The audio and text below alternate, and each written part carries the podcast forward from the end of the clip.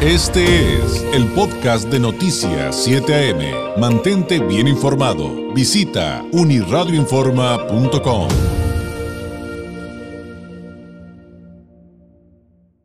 Como todos los lunes, vamos a la participación del analista político Carlos Álvarez Acevedo periodista, corresponsal del semanario Z, a quien usted encuentra en redes sociales como Carlos Álvarez MX, arroba Carlos Álvarez MX, así lo encuentra en redes sociales. Carlos, ¿cómo estás? Muy buenos días. David, buen día, ¿cómo estás? Muy bien, muy bien. Aquí, este, ya sabes, despertándonos de madrugada por los temblorcitos, pero bueno, no pasó a mayores. ¿De qué nos platicas el día de hoy? Ah, me da gusto que todo esté bien. Gracias. Pues, David, hay muchos temas y a veces hasta me dan ganas de semana de, decir voy a llamarle a la vida, es una chance de opinar, porque tantos temas, y sobre todo hoy la conferencia larguísima, llegó las 10.20 de la mañana, ciudad, tiempo de la Ciudad de México, y seguía el presidente hablando, David. Impresionante la cantidad de temas que se vienen y, y, entre ellos pues de mentiras, ¿no? Porque pues hay muchas cosas que no son verdad. Y quiero este, ya llegar al tema que, que me pretendía decirte hoy, que es el de las corcholatas de Morena, que son básicamente cuatro personajes que están disputándose la posible candidatura presidencial de ese partido, que es eh, la jefa de gobierno Clara Sheinbaum, el canciller Marcelo Ebrard, el secretario de Gobernación Adán Augusto y el senador presidente de la Junta de Corrección Política del Senado, eh, Ricardo Monreal. Y son personajes que han estado promoviéndose activamente en, eh, en todos los estados de la, República, pues, haciendo campaña abierta, haciendo campaña abierta, siendo funcionarios públicos e incluso haciéndolo los días laborales, porque hay una laguna ahí que no estipula si los sábados y domingos los funcionarios tienen que descansar. Pero en una función pública tan importante que, eh, por ejemplo, el, la jefa de gobierno de la Ciudad de México, con tantos millones de habitantes que tiene la ciudad, pues no puedes descansar. Te puedes tomar una siesta, te puedes este, tomar medio día, pero no puedes estar descansando constantemente, a menos que tomes un periodo vacacional, y entonces entra el secretario de gobierno a, eh, a tomar tu, tu función, pero lo solo al Congreso, ¿no? Por cuestiones médicas, de salud, etcétera. Igual pasa con el titular de la Secretaría de Gobernación, el que maneja la política interior del país, y con el secretario de, Relaciones Exteriores que maneja la política exterior del país. Y ya no hablemos del presidente de la Junta de Coordinación Política del Senado, que por cierto era el único que criticaba que no se podía hacer este tipo de, de actos proselitistas, y ahora los hace cada fin de semana también igual. Entonces, o se están haciendo tontos los funcionarios, perdón, perdón la expresión tan, tan, tan, pues, tan dura, porque o nos quieren hacer tontos, que lo que nadie, nadie se cree que esos funcionarios pues hagan campaña con sus recursos, están utilizando recursos de alguna u otra forma de el, del aparato público, de recursos del Estado, de que provienen, que está muy dicho esto, pero provienen de los impuestos y de los recursos que capta el Estado para gastarlos en muchas otras cosas que no sean giras proselitistas. Entonces, uno, son mentirosos porque tratan de engañar a la, población diciendo que no están haciendo campaña.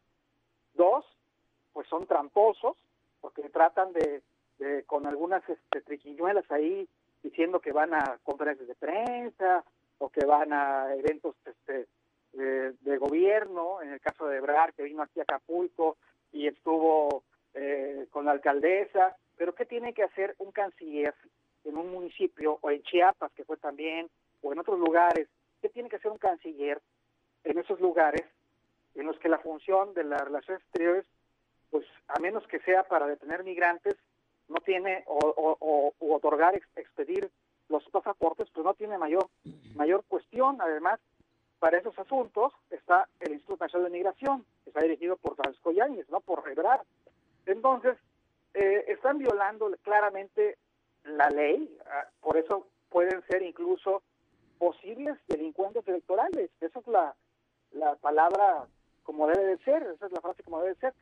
son posibles delincuentes electorales que están utilizando los recursos del Estado para promoverse de forma ilegal, aunque ellos quieran hacerlo pasar como que no, y que además hay que, hay que decirlo, este fin de semana ya se abrió muy fuerte, porque mira, perdón, antes de que siga con este, con este punto, eh, la semana pasada el financiero sacó una encuesta diciendo que Sheinbaum, que iba abajo ya las encuestas, sube otra vez al primer lugar, entonces se reactiva Marcelo Ebrard con más fuerza, se reactiva y empieza otra vez a hacer las giras proselitistas, que esas que les estoy comentando, y entonces, eh, pues ahora, pues vamos a tener unos funcionarios que hacen como que trabajan, pero ¿a qué hora trabajan, David? O sea, están todos los días haciendo campaña y no son las cinco o seis horas que dice el presidente que en lugar de utilizarlas para dormir, deben hacer campaña y lo del resto para trabajar. No, señor, están trabajando todo el día, porque todo el día están en Instagram, todo el día están en Facebook, todo el día están en Twitter, haciendo y subiendo cosas que no tienen nada que ver con sus funciones. Por ejemplo, el verdad sube de un perrito, este Sheinbaum sube de que está tocando la guitarra. Entonces, no están trabajando. Perdón por la risa, pero sí, es que es raya en lo ridículo, Carlos. Es que raya en lo ridículo, pero no nada más en lo ridículo, raya en lo en lo absurdo, David, en lo en lo grotesco, ¿sabes? Es es es es inconcebible que en esta época tengamos unos funcionarios que no tengan ni siquiera un rigor profesional en el sentido de que uno que es, por ejemplo, tú eres periodista, yo soy periodista, y si nos toca trabajar, tenemos que trabajar. O sea, no, no vamos a estar este porque porque yo tengo intenciones a lo mejor de pues de pues tener un podcast o a lo mejor tengo quiero tener un canal de YouTube, no sé. Y entonces en mi trabajo me van a decir, sí, tómate tu tiempo, haz tu podcast, hazte tu canal de YouTube y, toma ese tiempo para, para de tu trabajo que te estamos pagando para, para hacerlo. No, no, señor. Tienes que trabajar en lo que tienes que hacer. Es decir, imagínate que tú estás haciendo tu programa de radio y de repente te antoja, no sé, este, hacer un negocio de comida y agarras y te vas al negocio de comida y lo voy a hacer en el programa de radio o lo transmites desde ahí. Pues, ¿qué dirían este, los superiores, no, David? Claro, exactamente. Creo que se molestarían. En este caso, pues hay un superior que es un trivializador de las cosas, porque en lugar de regañar a los funcionarios, pues te pone una canción de Chicoche y dice, uy, qué miedo, mira cómo estoy temblando, y entonces todo lo trivializa, y qué peligroso, ya para, para, para acabar, no iba a acabar así, pero voy a acabar de esta forma, qué peligroso es el presidente eh, ahora con sus dichos de, de razas, o sea, con esta con ese racismo que está proyectando, diciendo ahora que los criollos conservadores, agregó no nada más conservadores, criollos, conservadores, son los que están manejando temas como lo del tren Maya, como lo de, la política energética, ya no son los fifís, que era un tema que desconocía la mayoría de la población, un término, perdón, que desconocía la población en 2018, que pues, lo, lo puso en boga el presidente, ahora no, ahora utiliza ya el ejemplo de los judíos, de los criollos.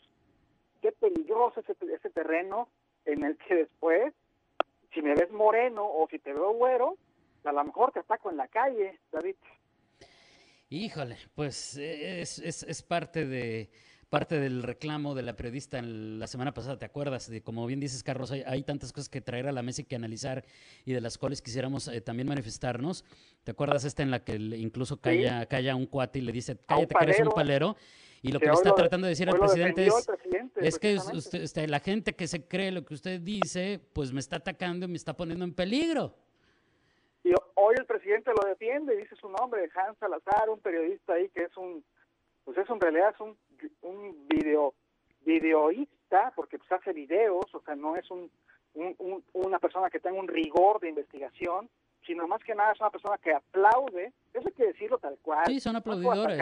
claro. Es una persona que aplaude al presidente y, y, el presidente ahora que quiere dar clases de periodismo, la verdad el presidente no sabe nada de periodismo, pero nada de periodismo. Sabe del chayote y sabe de quiénes manejan los medios de comunicación. Pero el rigor periodístico, el, presidente no sabe nada, así como no sabe nada de temas, de temas de comercio, porque nunca ha sido comerciante, y, y ahora quiere opinar del TEMEC, y no sabe nada de otras cosas, es la verdad. El presidente no sabe de muchas cosas, que sea honesto consigo mismo y que diga la verdad, pero el presidente miente sistemáticamente en muchos temas y nos sigue polarizando como sociedad, David, y eso es muy, muy peligroso.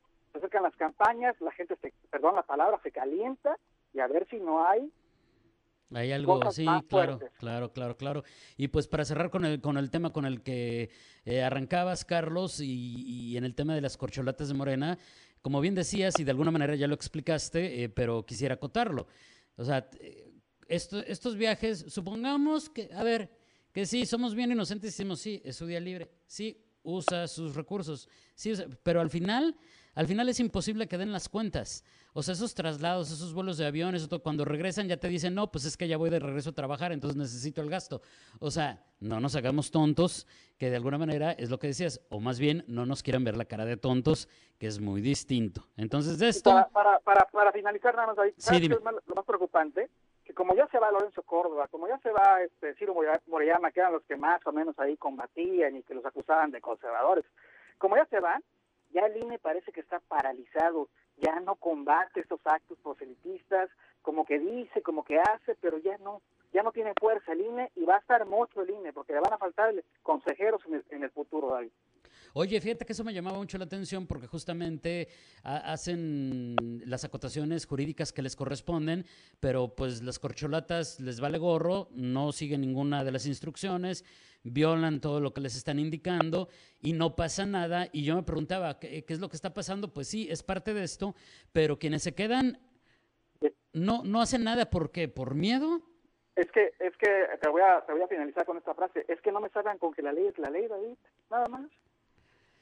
Ay, Carlos, híjole. y mira que acá en Tijuana te, tendría tantas cosas que contar, como tú dices, hay tantas cosas que platicar, reflexionar, opinar. Te agradezco mucho, Carlos, te mando un abrazo, buen día, buena semana. David. Estás muy bien, hasta luego. Gracias, es el periodista Carlos Álvarez con su análisis político de todos los lunes. Usted lo encuentra en redes sociales como arroba Carlos Álvarez MX. Este fue el podcast de Noticias 7am. Mantente bien informado. Visita unirradioinforma.com.